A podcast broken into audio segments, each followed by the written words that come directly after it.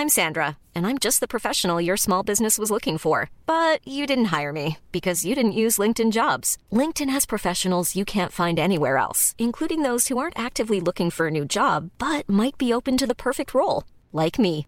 In a given month, over 70% of LinkedIn users don't visit other leading job sites. So if you're not looking on LinkedIn, you'll miss out on great candidates like Sandra. Start hiring professionals like a professional. Post your free job on linkedin.com/people today. Laurence, votre invité ce matin est Bruno Retailleau. Bonjour Bruno Retailleau. Bonjour Laurence Bienvenue Ferrari. dans la matinale de CNews. Les LR vont élire leur président les 3 et 4 décembre prochains. Vous êtes en compétition avec Éric Ciotti et Aurélien Pradier. On le rappelle. Et la droite est à nouveau dans un contexte de boule puante, euh, d'affaires. Celle-ci vive Éric Ciotti. C'est une malédiction ou pas? Euh, non, moi, j'ai pas d'informations du tout sur ce fond de cette affaire. Je ferai pas de commentaire. Euh, le seul commentaire que je m'autoriserai à faire, c'est que la justice en France est indépendante, mais elle doit être aussi impartiale. Et quand on choisit euh, ce type de calendrier à quelques jours d'une élection, qui est une élection importante, évidemment, on prête le flanc aux critiques et notamment aux doutes, aux soupçons. la, la justice est politisée, instrumentalisée selon vous? Une partie de la justice, une partie des magistrats est politisée. On l'a bien vu avec le mur des camps. J'ai toujours été assez réticent sur euh, l'idée qu'on peut se syndicaliser dans la justice. Il y a des corps d'État qui ne peuvent pas se syndicaliser, les préfets, les, militaires. Et, et- et cette euh, triste affaire, vous vous souvenez, le mur des camps avait montré une justice qui était une justice qui ne rendait pas la justice au nom du peuple français, mais au nom d'une idéologie gauchisante. Ça vous rappelle l'affaire Fillon que vous avez vécue au premier plan Ben, Bien sûr, bien sûr, parce que là encore, il y a, il y a- il y a eu un calendrier électoral qui a été bousculé, une sorte de guet-apens judiciaire à l'époque. Donc ne tombez pas là-dedans, c'est ce que vous dites euh, à, à vos électeurs, euh, aux adhérents LR qui vont voter? Écoutez, je, je suis persuadé que les adhérents à LR, ils sont autonomes et donc ils jugeront en fonction du fond. C'est ce que j'espère. D'ailleurs, euh, moi, je suis attaché au débat d'idées, vous voyez. Donc, euh, je, je trouve que ce, ce genre d'affaires qui percutent euh, une campagne électorale percute aussi, en réalité, la discussion au fond. Et aujourd'hui, je pense qu'au point de faiblesse qu'on a atteint, nous, LR, on doit plus que jamais avoir ce débat de fond pour pouvoir se refonder. On a déboussolé nos électeurs parce qu'ils ne savent plus ce que l'on pense. Alors, qu'est-ce que vous portez comme valeur? Vous voulez une droite fière de ses valeurs avec une ligne claire sur le régalien et l'économique, mais, concrètement, ça veut dire quoi tout ça? Ah, très concrètement, moi je veux euh, certainement pas euh, la droite, euh, la simili-droite d'Emmanuel Macron, ni celle de Marine Le Pen. Ce que je veux, c'est une, droite qui soit fière, fière de ses propres valeurs. Je ne veux pas d'une synthèse molle. Je pense qu'il faut clarifier une droite courageuse, une droite audacieuse aussi. Il faut être sur le régalien, très ferme. On voit que avec l'Ocean Viking, c'est la grande faillite sur l'autorité, sur l'ordre d'Emmanuel Macron. Mais je- je veux aussi une droite audacieuse qui puisse investir euh, des horizons nouveaux sur l'écologie. J'ai écrit un livre, vous voyez, il y a 18 mois, je rappelle le titre de ce livre, Aurons-nous encore de la lumière en hiver? C'était bien avant l'Ukraine et on y est. Il va y avoir sans doute, euh, première fois depuis 78, un grand bond en arrière de 45 ans. Le risque, le risque en France pays euh, où on avait une puissance électronucléaire incroyable, mondiale, nous aurons le risque de coupure d'électricité. Coupure d'électricité qui veut sans doute dire aussi des antennes relais. Comment joindra-t-on euh, les euh, services à l'hôpital d'urgence Ça peut désorganiser pompiers complètement le pays, ces c'est une coupures faute. d'antennes relais C'est une faute énorme. Cette faute, c'est celle d'Emmanuel Macron qui a sabordé la filière nucléaire. Il est tout Et, seul à l'avoir fait? Euh, François Hollande. Ils l'ont sabordé tous les deux sur euh, l'autel politicien des calculs électoraux. Hollande à l'époque avec euh, euh, notamment Madame Duflot et euh, pour s'attirer les bonnes grâces de son ministre euh, Hulot qu'il voulait absolument dans le gouvernement, ministre éphémère, Emmanuel Macron a fermé Fessenheim. Et je vous rappelle encore que au moment où nous parlons, il y a un texte qui proclame la nécessaire fermeture de 12 réacteurs nucléaires. C'est une Qui faute n'a pas et, été abrogé, ce texte. hein. et qui n'a pas été abrogé. Vous le un- demandez, cette mais abrogation? bien sûr, mais bien la sûr. De même qu'on on veut qu'il y ait euh, la sortie de- du plafonnement. Vous savez qu'en France, il y a un autre texte qui dit non, non, pas plus dans le mix énergétique de 50% du nucléaire. Non, il faut que le nucléaire soit la colonne vertébrale euh, de l'énergie, euh, la politique énergétique française. Il faut des énergies renouvelables, bien sûr, mais euh, c'est un rôle d'appoint qu'ont ces énergies renouvelables. Euh, un tout petit mot euh, de ce que vous disiez de la simili-droite d'Emmanuel Macron. Quand on regarde les votes DLR à l'Assemblée nationale, bon, vous êtes au Sénat, mais vous regardez évidemment ce qui se passe à l'Assemblée nationale, 50% euh, d'entre eux, de ces votes, sont identiques à ceux de la majorité. Finalement, vous êtes des alliés euh, d'Emmanuel Macron. Non, non, non. Concrètement. On, on ne veut pas être la béquille d'Emmanuel Macron. Mais vous l'êtes, simplement- 50% des Non, textes moi je euh, pense, vous voyez, Laurence des votes Ferrari, sont identiques. je, pense pourquoi est-ce qu'on a perdu en 15 ans 10 millions d'électeurs? 10 millions d'électeurs. 10 millions, ça veut dire qu'on les a déboussolés. à force de trahison, à force de recul. C'est pour ça que je veux une rupture une rupture très nette avec notre passé qui est souvent euh, impassif. Non, si on a déboussolé nos électeurs, c'est qu'on n'a pas toujours suivi nos convictions. Moi, je suis pour une politique des convictions. À partir d'un moment où un texte euh, va dans le bon sens, si demain il y a une proposition, un projet de réforme des retraites qui est courageux et qui permet surtout d'assurer euh, la garantie de pouvoir d'achat à nos aînés. Vous le voterez? Ben, Pourquoi on ne le voterait pas? Mmh, mmh. Puisque on serait une girouette. Qu'est-ce que comprendraient les Français euh, que nous ne soutenions pas un texte euh, qu'on a toujours voulu. Non, je pense qu'il faut de la constance et c'est à ce prix, la constance et la cohérence, que la droite sera crédible et qu'elle reviendra donc audible vis-à-vis des Français. Donc on est d'accord sur les retraites, vous voterez. Euh, assurance chômage, vous êtes d'accord On votera, attendez, je non, non, oui, bien sûr, on verra le texte. Mais sur le fond, voilà. Avec Emmanuel Macron, il y a beaucoup, vous savez, il y a une distance entre les mots et les actes. D'accord. Euh, l'assurance chômage, vous êtes d'accord, j'imagine, sur la réforme proposée? Ah on, l'a même, euh, on lui a donné du peps, puisque euh, on, voulait absolument que lorsqu'il y a, par exemple, quelqu'un qui est en CDI, qui refuse à deux reprises un CDD, qui refuse à deux reprises être en CDI avec le même salaire, etc. Quand il refuse, il n'a pas le droit à l'indemnité chômage. L'assurance chômage, c'est pas un chèque vacances. Non, mais ça va créer, selon les syndicats, des trappes pour seniors, âgés et pauvres. Non, mais la véritable trappe à pauvreté aujourd'hui, c'est que le travail est désincité. On n'incite pas au travail.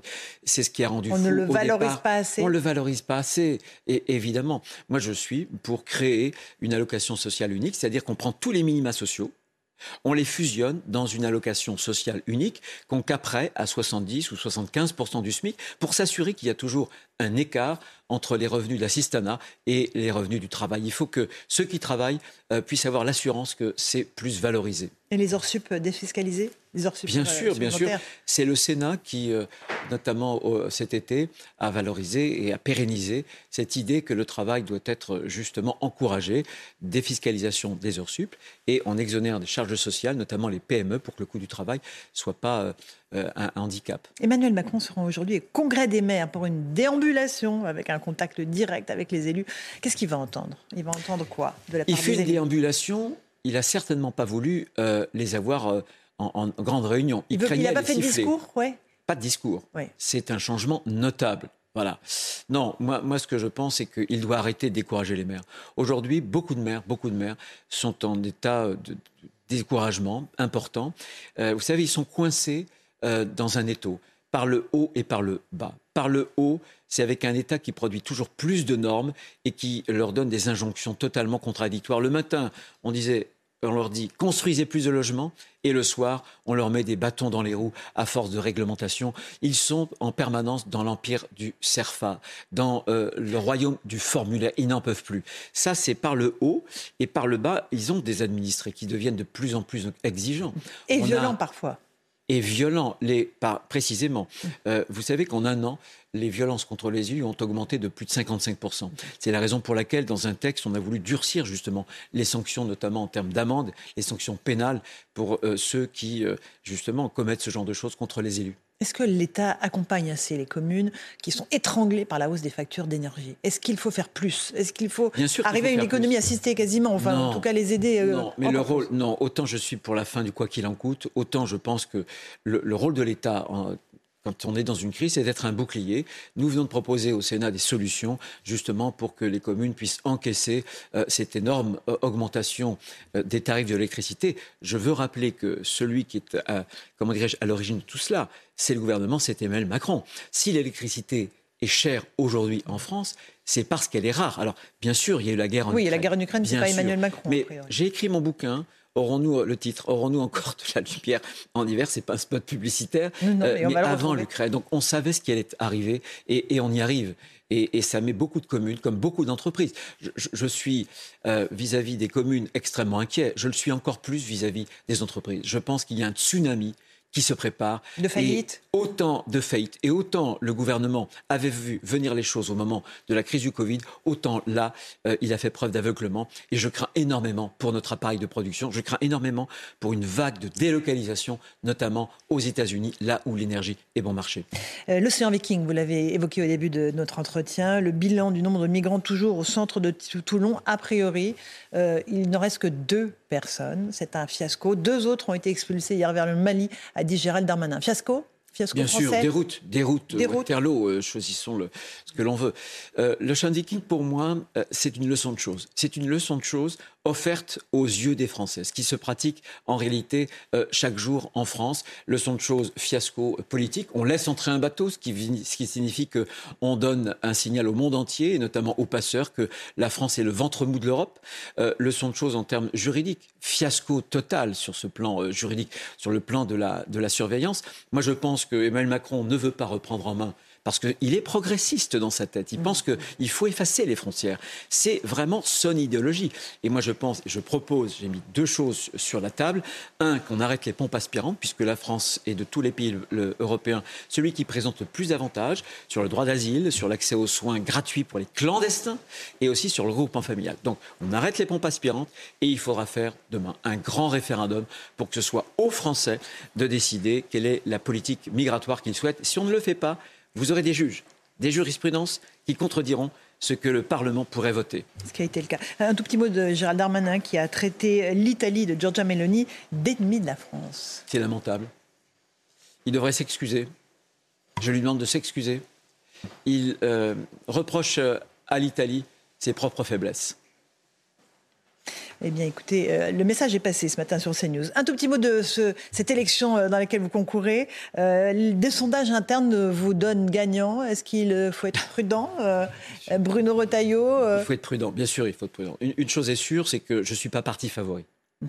Et une chose est sûre, c'est que la dynamique de campagne joue pour moi. Pourquoi? Parce que d'abord, je suis un homme libre. Personne ne me tient par la barbichette, pas plus que je ne tiens quiconque par la barbichette.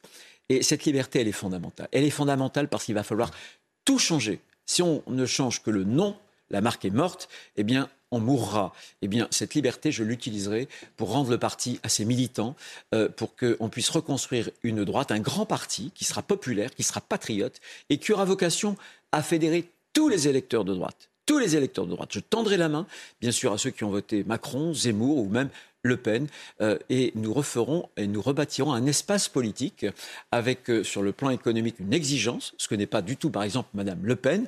Son programme est beaucoup plus proche de celui de Monsieur Mélenchon, mais aussi avec... Euh, sur, l'économie, en tout cas. Sur le régalien, mm. la fermeté, l'ordre, l'autorité, ce que n'a pas Monsieur Macron, et cette idée que la droite doit porter aussi un projet de civilisation au moment où le wokisme, les idéologies de la déconstruction, l'islamisme sont en train d'essayer de saper les piliers de notre civilisation. Mais vous qui prenez la clarté, pourquoi ne pas dire ce projet-là que je porte, que je porte devant les électeurs LR, je pourrais le porter en 2027 devant les Français C'est-à-dire moi-même être candidat à la présidence. Je vais vous dire non parce que. Vous allez me dire c'est trop tôt. Non, non, non, non, je, Mais soyons clairs, je soyons dis clairement, je le dis très clairement, je ne suis pas euh, candidat à l'élection présidentielle, je suis candidat à l'élection de mon parti. Pourquoi? Parce que je sais parfaitement que si on se transporte déjà dans la guerre des égaux, sur l'élection présidentielle, on ne refondera rien du tout.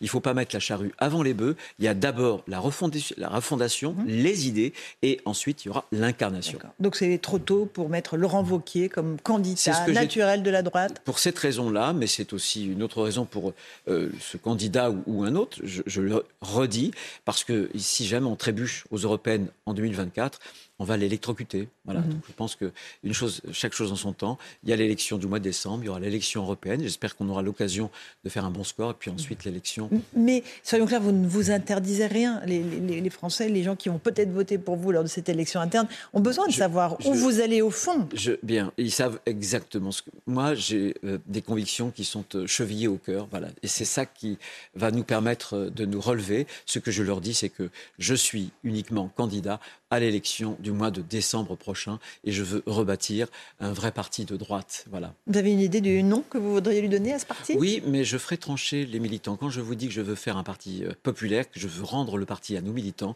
eh bien par référendum interne, je les consulterai régulièrement.